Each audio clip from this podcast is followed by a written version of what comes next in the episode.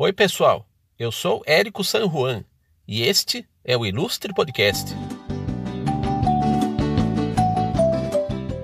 Vamos conversar nesse episódio com a cantora, escritora e compositora Patrícia Melody. Oi, Patrícia. Seja bem-vinda ao Ilustre Podcast.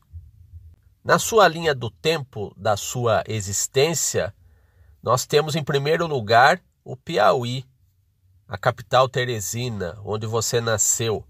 Desde esse seu começo de vida, você já tinha aflorando e se desenvolveria ainda mais ao longo dos anos a sua curiosidade, a sua intuição e a sua necessidade interior de quebra de barreiras e superação de limites, limites geográficos e humanos, né?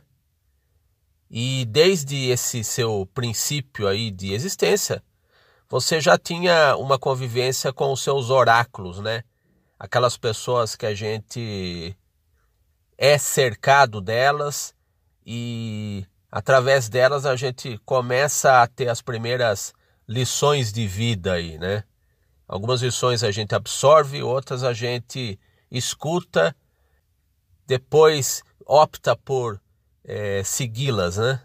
Então conta pra gente aí dos seus primeiros anos de Piauí, os seus primeiros anos de vida.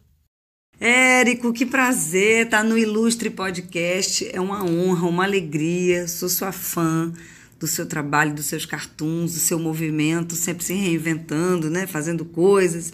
Apesar de todas essas coisas que estão acontecendo no país, a gente inventar coisas é o que nos deixa vivo, né? Nossa criatividade, nossa nossa movimentação. Bom, essa, essa história ela, ela é uma história longa, né, que começa lá atrás e que tem o Piauí como um, uma raiz, uma estrutura muito forte. Eu tenho pensado muito nisso.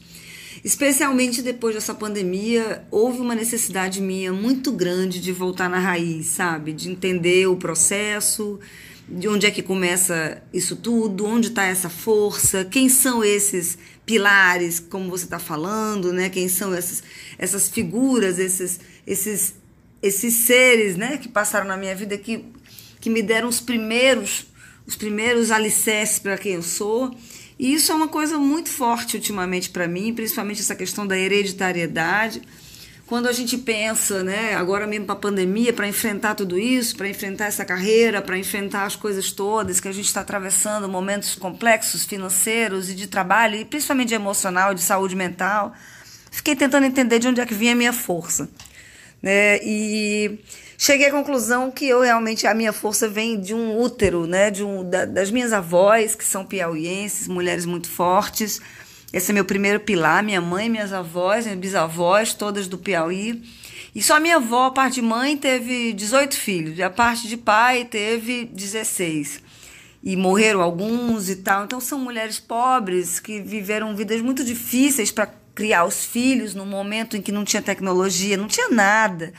É, um, um avô era, tirava cera de carnaúba e tinha um, uma, uma quitanda, a, a, minha avó costurava, a outra avó tinha uma fazenda, mas uma fazenda muito humilde, de gado, né, de tirar leite, não era aquela, não era fazenda, era uma, era uma terra que meu avô cultivava com muita dificuldade, aqueles filhos e a seca, né, eles enfrentaram seca e tudo mais, uma seca, acho que era de 30, tem umas histórias bem de superação muito forte. Então, acho que os primeiros pilares, e não tenho dúvida nenhuma disso, são a minha família, são as minhas avós. Eu acho que isso aí é uma referência muito forte, que a gente não sabe, mas já carrega dentro da gente, na nossa ancestralidade, essa força.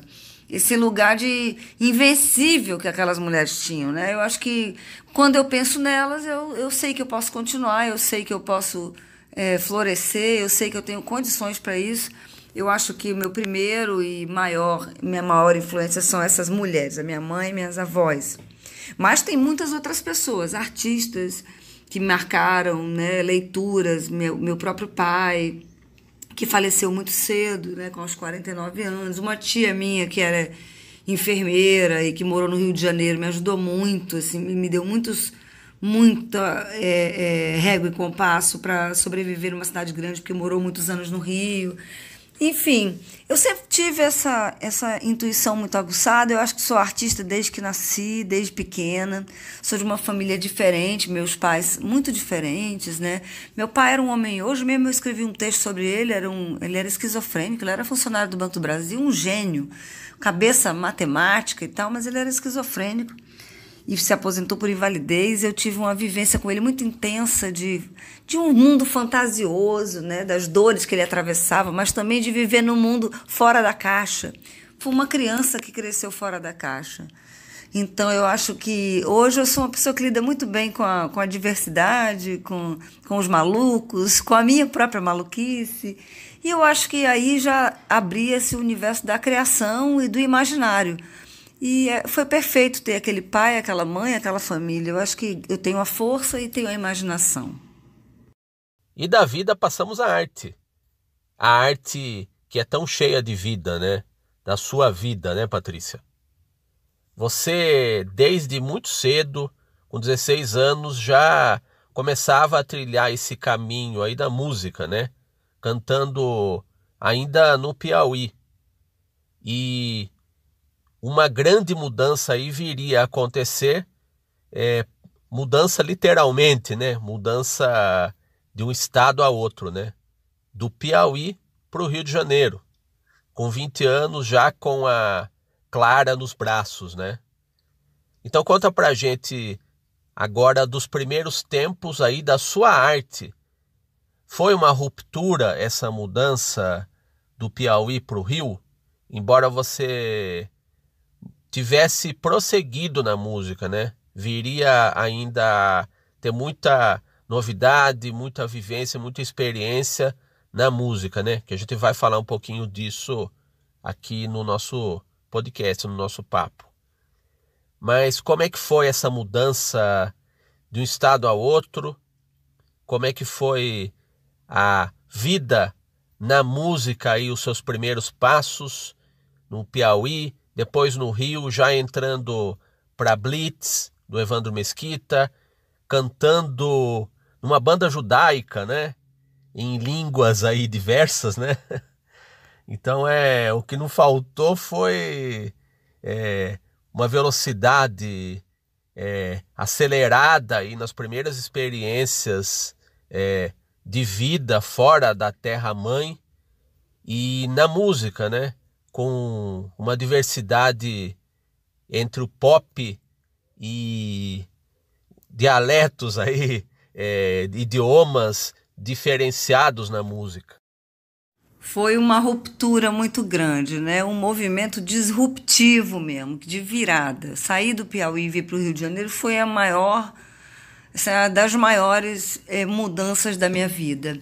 E, mas eu tinha muita vontade. E foi uma, uma, uma ruptura que necessária. Assim, eu queria ter meu, ser eu mesma, eu queria que ninguém me perguntasse de quem eu era filha, eu queria construir o meu, o meu caminho. Né? Eu não queria mais ter as referências familiares, eu não queria mais as interferências, e eu queria crescer. Sempre fui muito ambiciosa, não ambiciosa financeiramente, nem nada disso, mas uma ambição muito grande por conhecimento, por ir além. Isso me movimenta a vida. Se eu perceber que eu estou no mesmo lugar, que eu não estou andando, que eu não estou crescendo, que o conhecimento não está chegando, isso até hoje. Até hoje, Érico, é sempre uma angústia para mim avançar avançar em pensamento, avançar em conhecimento, avançar em, em novas tecnologias, em novos. Isso para mim é, é, é, é, base da minha vida. Quando eu vim para o Rio de Janeiro, eu vim, vi, viemos eu, Clara e João Cláudio, a gente veio casado. Estava até em crise o casamento, era uma coisa assim, eu digo, vamos embora para o Rio de Janeiro, se quiser continuar casado, vamos para o Rio de Janeiro. E a gente, e para ele foi muito bom. Na verdade, eu fui ali um anjo, porque ele andou muito rápido a vida dele, a minha tomou outros caminhos. E aí, rapidamente, em seis meses, já estava na TV Globo, porque já tinha feito um contato com o Chico no, no, no Piauí, e essa coisa andou muito, fluiu muito para ele. Nosso casamento terminou nessa época, ainda ficamos um ano casados no Rio de Janeiro, e realmente a crise se instalou a ponto de vir a separação. E daí começa, enquanto eu estava com ele aqui no Rio, que a gente chegou, ainda tinha aquela estrutura de família e coisa e tal, filhinha, papai, mamãe, ali, a gente estava se fortalecendo, né, na, na, na, na junção. Quando veio a separação, aí realmente veio uma uma vida completamente diferente para mim. Primeiro que o meu dinheiro acabou, que eu tinha trazido uma reserva, e eu comecei a ter que cantar na noite. Foi um movimento para mim muito forte, assim, ter que sair todas as noites, deixar minha filha em casa, chegar de madrugada todos os dias, aquela menina com 21 anos, 22 anos.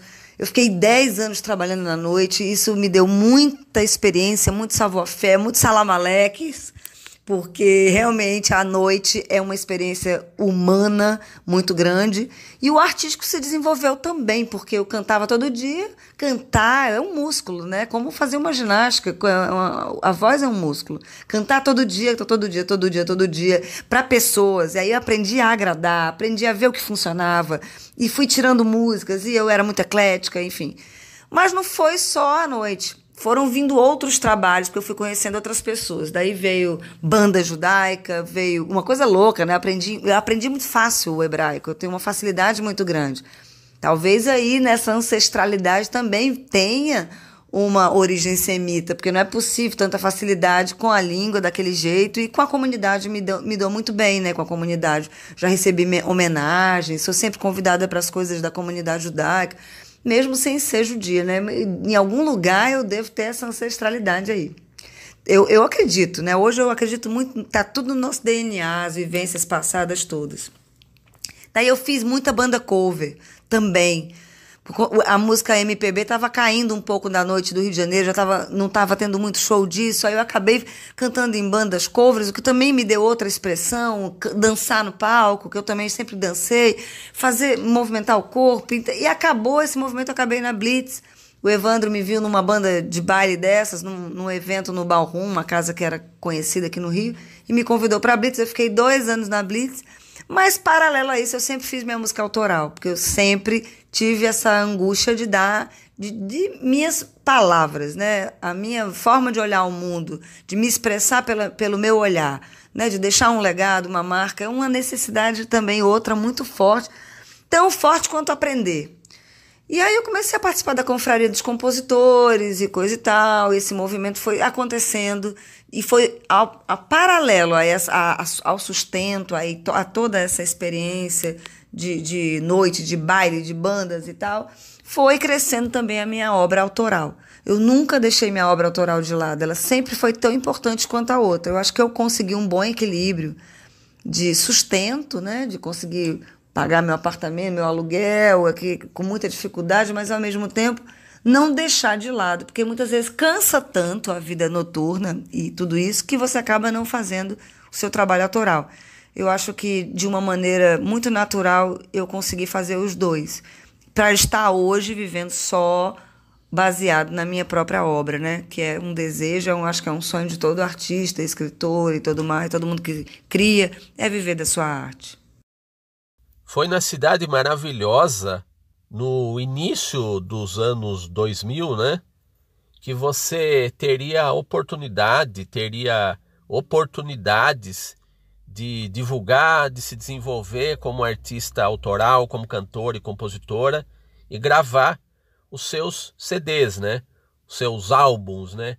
Que hoje está tudo disponível na internet, né? Nas plataformas digitais, mas mesmo se assemelhando a meras playlists, né?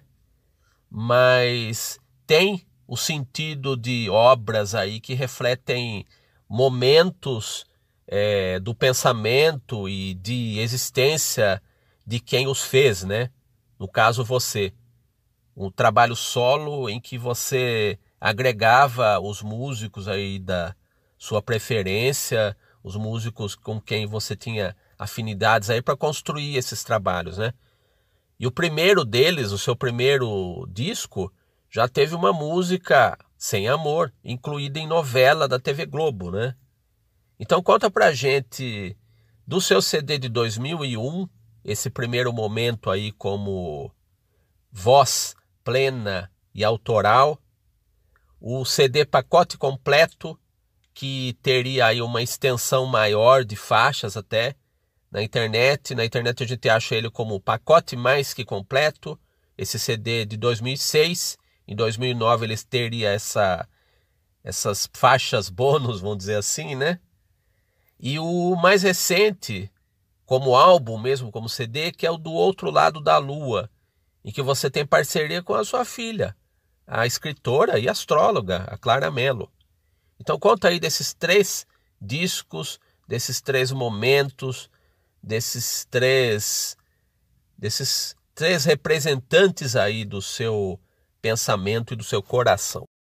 Cada disco é um momento muito especial, né? Cada disco está representando um período, uma época, uma vivência musical. E eu sou muito autobiográfica, né? Eu, eu, eu não consigo esconder, eu não consigo nem fazer música assim muito na questão do eu lírico, de me esconder. São as minhas vivências, meus amores, minhas observações, às vezes as coisas que estão se passando entre os meus amigos, que eu observo, que me inspira, me toca. Isso aí é uma, acho que um terceiro pilar assim da minha vida, que é a inspiração. Eu busco crescer, eu quero avançar, mas eu quero me inspirar. Então eu preciso do, da inspiração. Então, eu, eu, nunca me mantenho em situações é, por muito tempo que comecem a ficar, é, comecem a rarear a inspiração, né?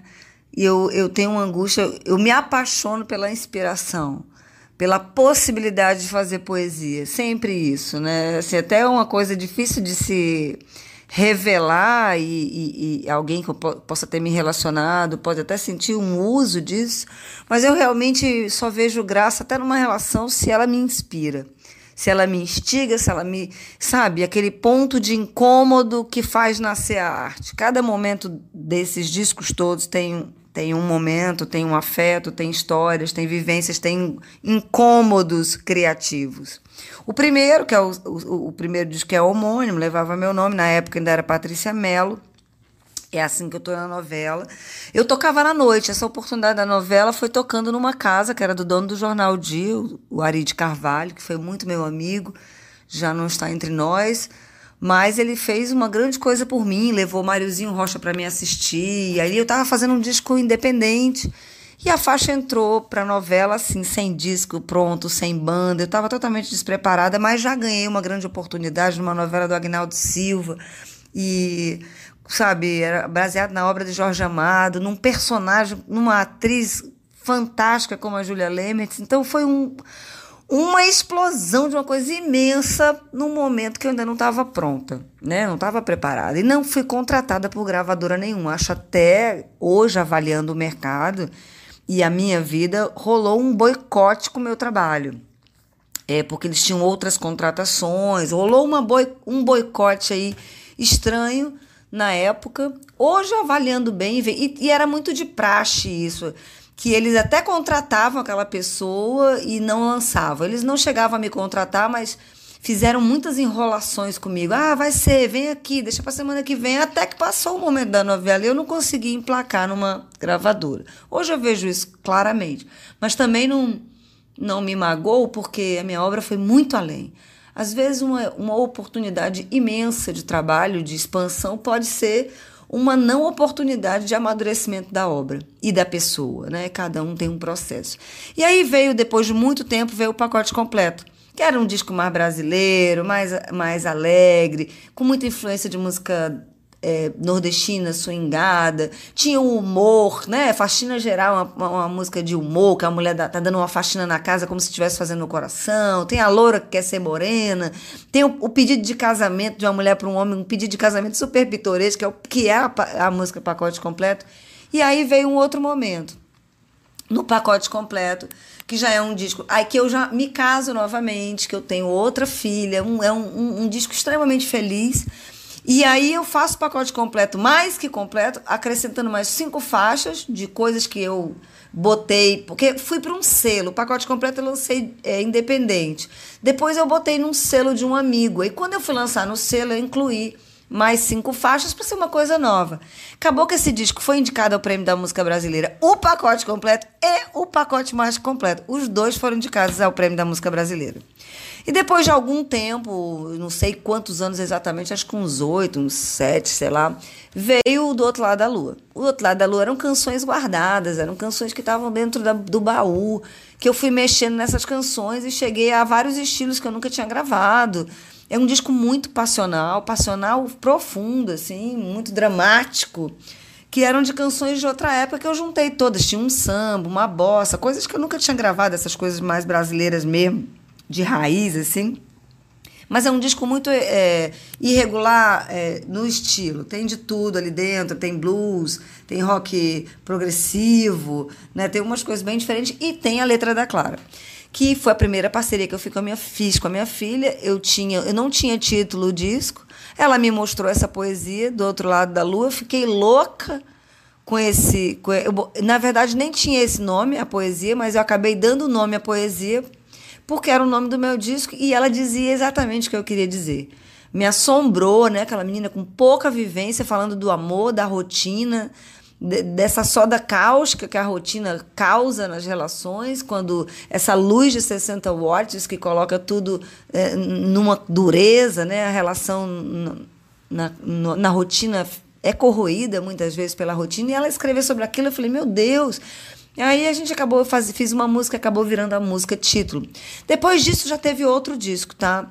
é, que é o, o, o, Dois Deuses e Eu. Esses dois deuses e eu me refiro às duas entidades, Iemanjá e Ogum, essas duas forças, esses dois arquétipos, que falam de, de, é, de Iemanjá como a mãe, o afeto, o querer bem, o amor, e Ogum como a representatividade da luta, da espada, né? do violão, da mão direita, da vassoura, do que. Da, enfim, da caneta que é a minha espada e a minha luta. Então eu sou dividida entre essas duas forças, sou eu entre esses dois deuses. Nesse disco eu rebusco mais a, a, a os ritmos nordestinos, tem boi, tem shot, tem um reggae meio maranhense, tem umas coisas meio, meio leninizadas, sabe? De violão com batida. E sou eu tocando o disco todo. Então, assim, eu só lancei o lado A e mais duas faixas do lado B. O resto do disco a gente era para ter lançado antes da pandemia, mas aí não, não voltei no estúdio. A gente vai lançar o lado B já já até o final do ano, né? Eu estava lançando, porque agora não se lança mais o álbum inteiro, é uma coisa meio, as pessoas lançam muito faixa a faixa. E aí eu preferi para não lançar faixa a faixa, lançar lado A e lado B, um pouco saudosista, querendo um pouco voltar ao tempo do vinil, que está de volta mais do que nunca, o vinil está aí. Eu ainda pretendo num próximo trabalho fazer uma tiragem de vinil, que eu acho um charme e o som é completamente diferente, eu acho que explora outras sonoridades. Continuando a percorrer esse caminho da arte, vamos agora para uma outra vertente que você também contempla na sua obra, que é a literatura, né, Patrícia? Então, o que, que você diz para a gente das suas vivências, do seu trabalho como escritora, tendo participado de um jornal de humor, né? A Marmota, também participou de coletâneas, é, escreveu livro, Crônicas, Contos e Gozações, a coletânea 10 Contos de Humor, né? E você foi contemplada com a participação nessa coletânea. Inclusive até por meio da literatura que eu conheci o seu trabalho, que eu passei a prestar atenção, uma atenção diferenciada é, ao seu trabalho. No seu site que você publicou crônicas lá e a gente até teve uma breve parceria juntando essa sua veia literária e humorística, né, com as suas sacadas e tudo, é, a gente fazendo uma série aí de cartoons do universo feminino que é a série multifocal. Ah, Érico, eu tenho um orgulho dessa parceria, desses cartoons. Eu tenho maior vontade de publicar isso um dia é um sonho, né? Foi uma felicidade trabalhar com você ali naquele momento, dando as ideias e você fazendo os cartoons, uma parceria da Patrícia Melody com o Érico San Juan. Foi muito, muito bacana. Agora, o humor, Érico sempre teve comigo. O João Cláudio costuma dizer que ele é humorista, mas a bem-humorada sou eu, né? Então eu sorrio das coisas, eu sempre tive esse olhar. Talvez vem lá do meu pai. Né? Hoje mesmo eu estava escrevendo disso, como eu falei, dessa, desse, dessa, desse lugar do, do incomum, né? Do, do anormal, do fora da caixinha. Então eu sempre fui obrigada a olhar a vida com humor, pra, é como se fosse uma sobrevivência, né? Uma, sorrindo eu, eu consigo continuar de pé, fazendo piada das coisas, eu consigo. Toda a maior dureza, às vezes, passando maior perrengue, aí faço uma piada, aquilo me alivia. É, é minha medicina, o humor e a música, né? E, e a escrita, ela, ela foi surgindo naturalmente e ela ficou muito intensificada na, na minha segunda gravidez, porque Eu não estava podendo fazer show, não estava com disposição nem vontade, estava curtindo ali a maternidade, mas a, a, a chegada da segunda filha, mas a, a vontade de criar era muito grande e eu comecei a escrever e não fazer música. Eu praticamente não peguei no violão durante a minha gravidez, era mais na caneta no computador. E eu entrei para uma oficina de humor com, com o professor que era o Márcio Pascoal, ele é escritor, ele é biógrafo da, do João do Vale, biógrafo da, da Rogéria, tem vários, vários livros, romances e livros de conto e crônica. Entrei para essa oficina e fiquei cinco anos nessa oficina, trabalhando principalmente a escrita de humor.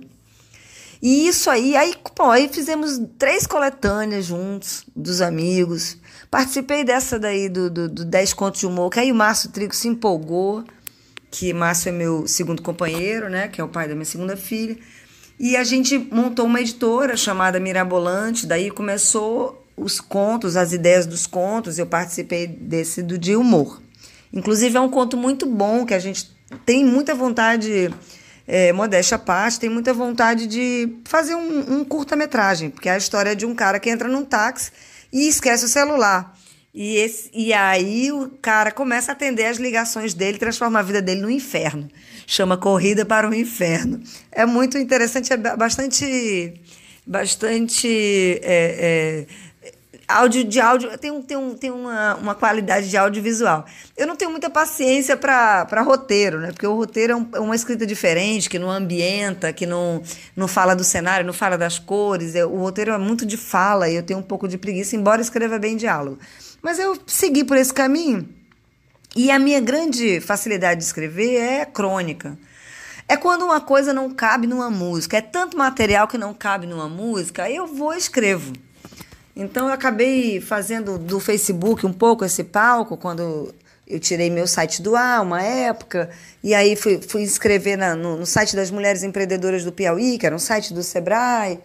E aí comecei a escrever também no, no, jornal lá do Piauí, no, no portal Cidade Verde, a fazer uns, uns, uns textos vídeo. E, e fui desenvolvendo isso. Hoje eu sei, eu estou afiada na crônica, tem uma coletânea já dentro do Facebook que agora eu estou retirando para organizar um livro. Já tem mais de 300 crônicas ao longo desse período de existência do Facebook que eu fui colocando. Acontecem coisas comigo, eu preciso falar, vou lá e coloco. Às vezes é um desabafo, às vezes é uma crítica, às vezes é uma coisa extremamente poética, uma memória afetiva, uma data significativa. E eu acabei escolhendo para mim a crônica como o meu estilo literário. Né? Eu não sei se. Eu não, nem, nem considero que seja uma escritora, tenho dificuldade de falar disso, porque eu tenho uma filha escritora, ela é uma escritora mesmo, de grandeza. Então eu, eu, eu tem essa questão no mundo literário de saber se a crônica é um, é um é, é escritor que escreve crônica, mas acho que sim. Mas estou hum, é, pre pretendendo fazer o livro sozinha dessas crônicas, né? Além disso, eu fiz um livro mãe, que são as lições do dia. Eu também tenho uma coisa meio, meio coach, anti-coach, desobservações da vida. Sou uma filósofa, estudo filosofia diariamente, tenho curiosidade pela filosofia, então escrevo essas coisas também. E, cara, é, uma, é, uma, é um retrato da minha própria vida. Eu sou uma pessoa que tem coisas a dizer e acha que deve dizer e digo. Digo escrevendo, digo cantando, digo fazendo uma graça. E, e é assim, eu acho que. É, volto no assunto da medicina, né? Da, o artista ele é um, um ser muito é, atormentado o tempo inteiro por várias coisas, sente mais do que a maioria das pessoas, observa mais do que a grande maioria, está sempre mergulhado no subjetivo, ele precisa se expressar. Então eu, eu que sou uma super atormentada, tenho que me expressar de muitas maneiras. Então aí é isso. E não posso deixar de fazer porque tenho uma, uma pretensão, uma ousadia de achar que vou deixar uma marca no planeta Terra, assim, estive aqui. Eu tenho essa. A Clarinha fala, mãe, mas você tem uma necessidade de existir, né? Eu digo, muita, eu não sei porquê, mas eu tenho. A gente está falando aqui no podcast de uma pessoa que tem uma vida de artista com trabalhos solo, mas sempre foi muito bem acompanhada de almas gêmeas aí, de gente com afinidades com o trabalho dela, com as vivências dela, com as experiências dela. Eu vou desfiar aqui alguns nomes, Patrícia. Queria que você falasse de trabalhos que você desenvolveu com essas pessoas, para essas pessoas.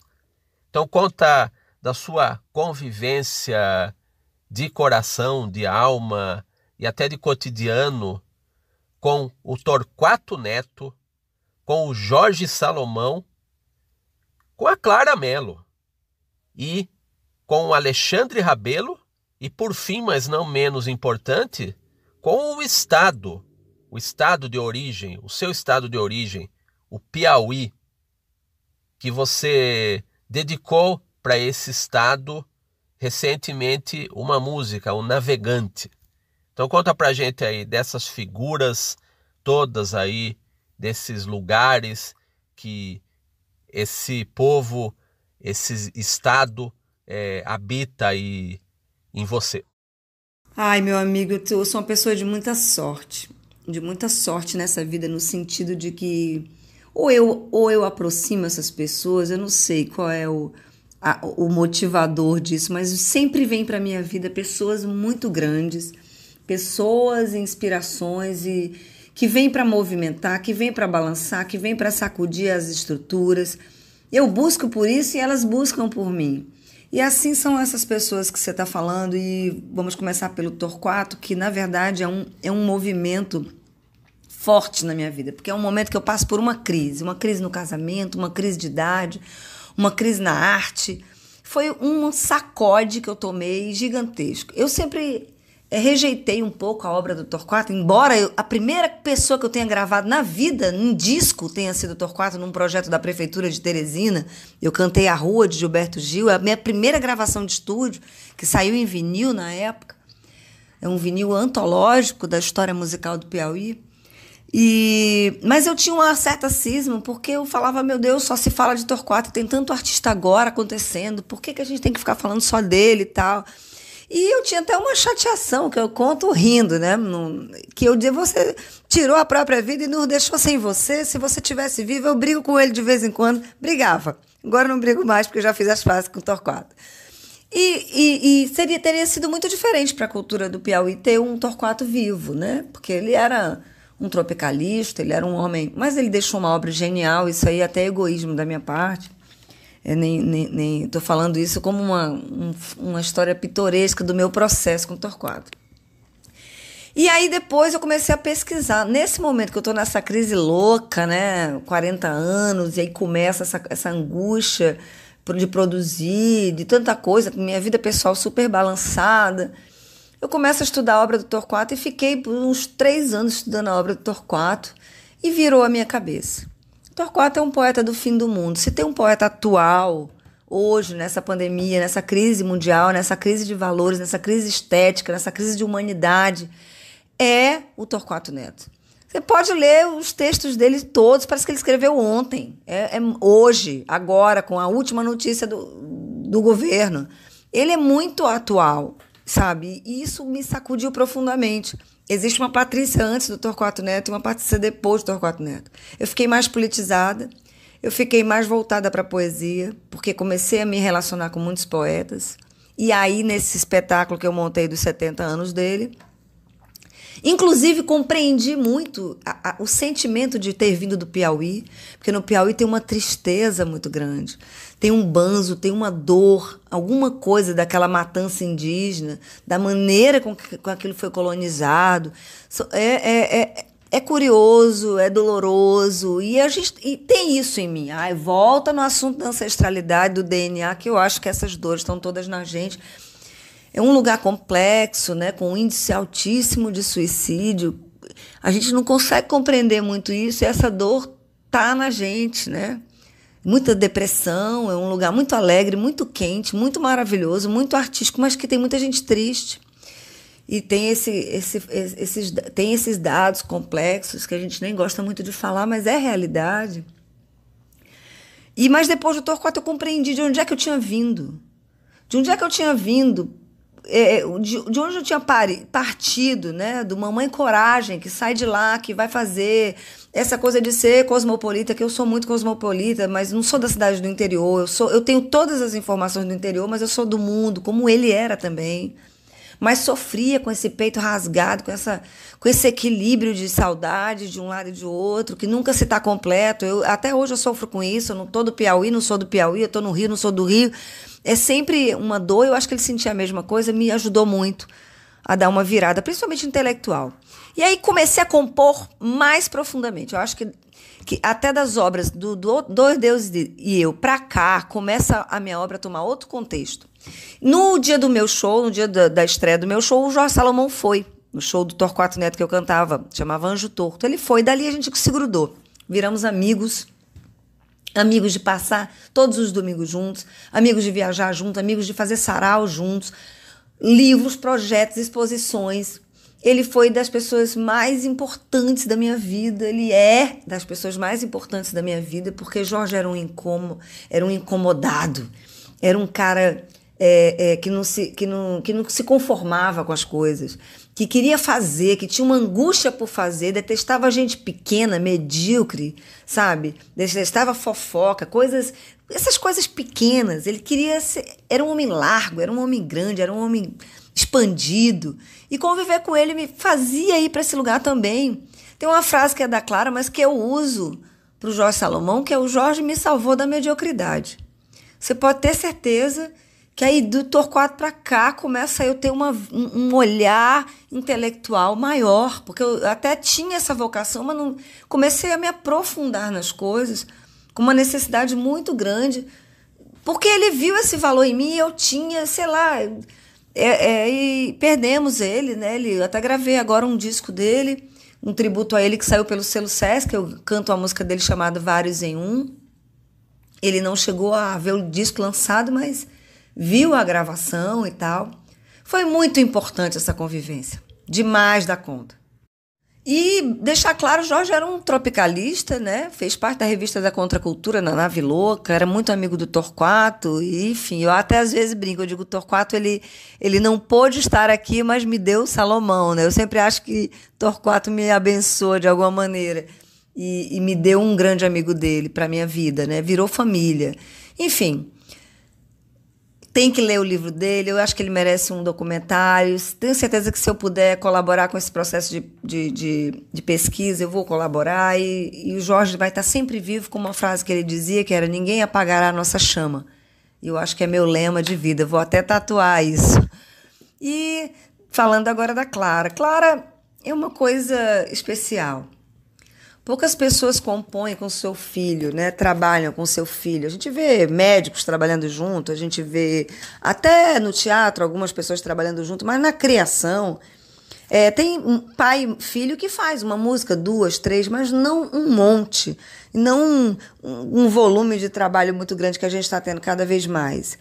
E é uma surpresa, porque a letra dela é muito profunda. Foi uma surpresa desde a primeira música. Mas a cada música que a gente faz, eu me surpreendo mais ainda, porque eu não mudo uma palavra, eu não mudo uma sílaba. A minha melodia se encaixa na música dela, na letra dela, perfeitamente. Ela é minha grande parceira. Eu tenho muita dificuldade de fazer parceria, mas com a Clara é muito natural. Aí, por isso e não só por isso, a gente está fazendo um espetáculo chamado Hereditário que é com essas canções todas, inclusive o Navegante, é, com ela e com o João Cláudio. A gente vai montar um espetáculo unindo humor, música e literatura, e com o nome de Hereditário, que é todo esse papo que a gente está tendo aqui, né? Porque no fundo, no fundo, esse é o grande aprendizado da minha pandemia, foi essa busca por essa ancestralidade, por esse fio condutor, não à toa. E eu, eu até esqueci de falar, mas tem uma coisa que me impressiona muito, porque eu sou do Piauí, agora falando de Piauí, eu sou da terra do homem mais antigo das Américas, do, da mulher mais antiga das Américas. E era um povo, pelas inscrições rupestres e pela. artístico demais.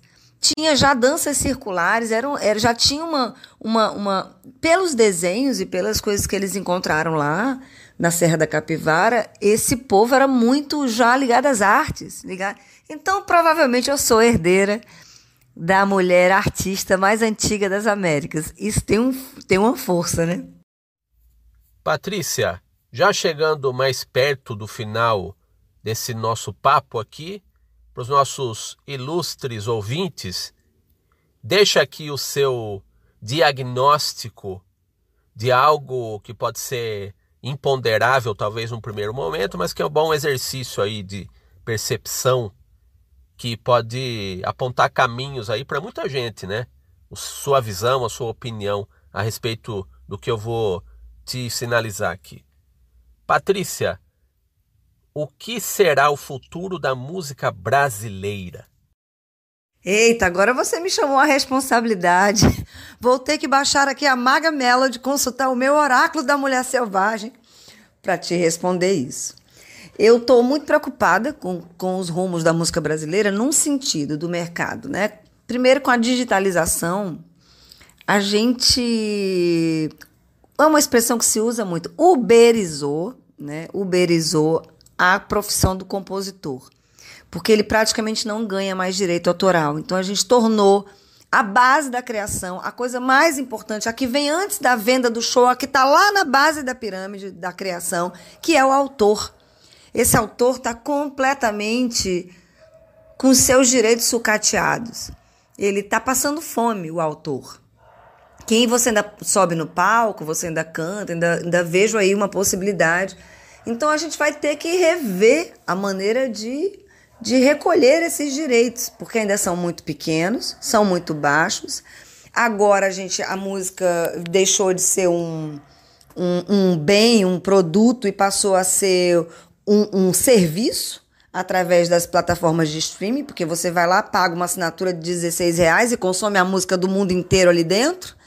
Ou seja, para dividir essa, essas, essas, essas coisas entre as pessoas que estão lá dentro, vira o 0,0000001. E nós perdemos a chance de vender nossa própria música quando acabava o show. A, a, ausência do produto, a ausência. Ainda tem do livro, né? A gente ainda vende um livro, ainda faz um livro, ainda vende o próprio livro. Agora não. Agora a gente tem um gasto enorme para gravar um disco e é obrigada a colocar dentro da plataforma digital. E nessa plataforma digital, nós não somos a Anitta, nós não somos a, a Juliette, falando agora em lançamento de bombado, nós somos um outro tipo de perfil de artista que temos uma audiência menor e não ganhamos nada, mas gastamos para fazer o produto. Então é preciso encontrar saídas. Eu não sei o que é, Érico, estou bastante incomodada com tudo isso, com essa questão do mercado, com essa face do que eu estou te falando. Como é que eu, eu tenho a lua em aquário, agora com a, com a, o mapa da Clara me deixou mais claro, eu preciso fazer alguma coisa diferente, que eu ainda não sei o que, que é, mas alguma coisa nova para fugir de, desse imponderável aí, dessas, dessas coisas, de, desse mercado tecnológico, que é maravilhoso por um lado, mas que não está favorecendo, eu sou autora, não está favorecendo a gente. Por outro lado, é maravilhoso que a gente abre ali, você está na vitrine, você acha tudo meu. Esse é um lado bom da internet, né? E essa preguiça que eu tenho ultimamente de rede social, embora seja super ativa, essa preguiça de ter que virar engajadora, eu tenho que virar uma. É, eu tenho que fazer dancinha, eu tenho que não sei o quê para vender minha música, sabe? Então é bem complexo isso. A outra questão é que a gente que eu vejo é a questão da, da, da coisa monocórdica que aconteceu no Brasil, né? Onde só música sertaneja tem espaço, é, o mercado é nichado, não há uma troca, o cara do sertanejo não escuta a MPB, o, o MPB não escuta o sertanejo, tem raiva.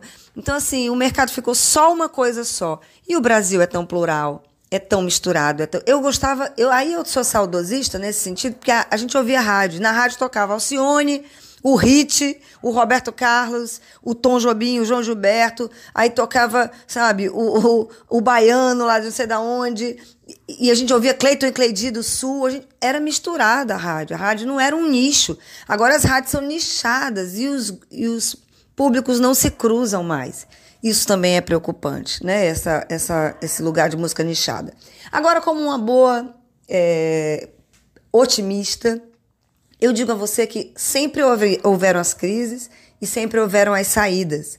E nessas crises se desenvolvem outras coisas, né? outros caminhos.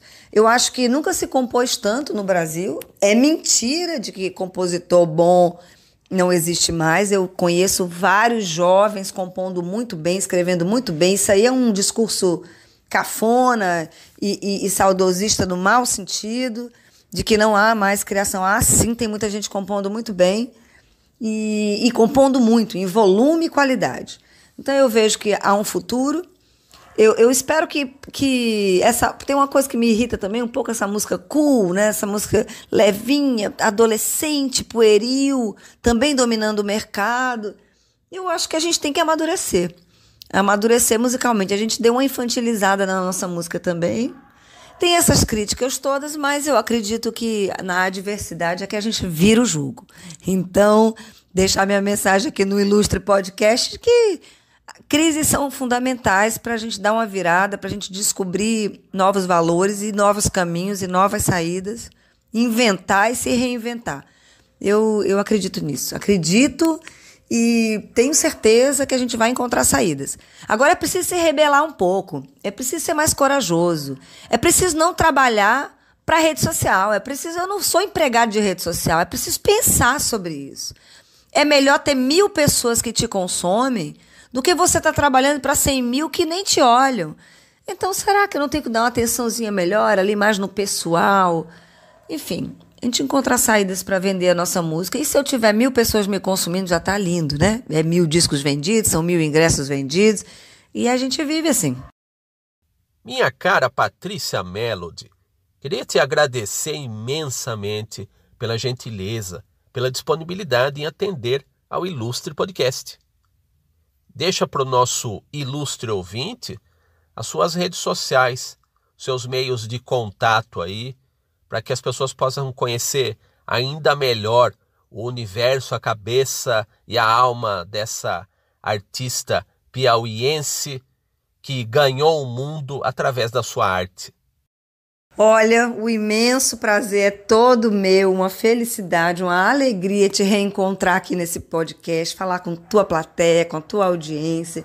Um beijo para todo mundo que está ouvindo o nosso podcast de hoje, o Ilustre, é Ilustre é você, Érico, tão querido e coração generoso e tá me convidando. É uma felicidade. Eu realmente estou muito feliz. Quero mandar um abraço bem grande para todos. Minhas redes sociais é Instagram e Facebook é Patrícia Melody, arroba Patrícia Melody. Patrícia Melo é Melo com dois L's, D-I no final. Patrícia Melody. No YouTube eu tô, o meu canal é Patrícia Melody Oficial. No Instagram também é Patrícia Melody Oficial. Tô tentando botar todos com esse mesmo nome. E através das redes a gente se fala. E buscar meu trabalho, que é a coisa mais importante para mim, é buscar meu trabalho nas plataformas digitais, escutar, mostrar para as pessoas. Tem música para todo tipo de amor, tem. Nós somos uma verdadeira uma, uma psicóloga, uma psicóloga compositora. Tem assunto para tudo, tem assunto para quem quer ter filho, para quem não quer, para quem está querendo pintar o cabelo, fazer uma faxina, amar de novo, é, com questões sociais, tem questões de luta também, de feminismo, tem assunto para tudo. É só buscar a Patrícia Melody nas plataformas digitais. Estamos em todas. É um prazer imenso, Érico. Muito, muito, muito, muito obrigada. E muita saúde para nós, principalmente saúde mental. Porque com a cabeça boa, com bom humor, né? Com, com a gente leve, apesar de todo esse peso, a gente vai conseguir ultrapassar tudo isso na base da alegria e da sororidade, da generosidade, da solidariedade, do amor, amigo, porque acho que a gente veio para o mundo só para amar e aí fica complicando as coisas, mas com amor tudo se resolve. Um beijo grande, valeu, Érico. Muito bem. Esta foi, esta é a Patrícia Melody. Eu sou Érico San Juan e este é o Ilustre Podcast.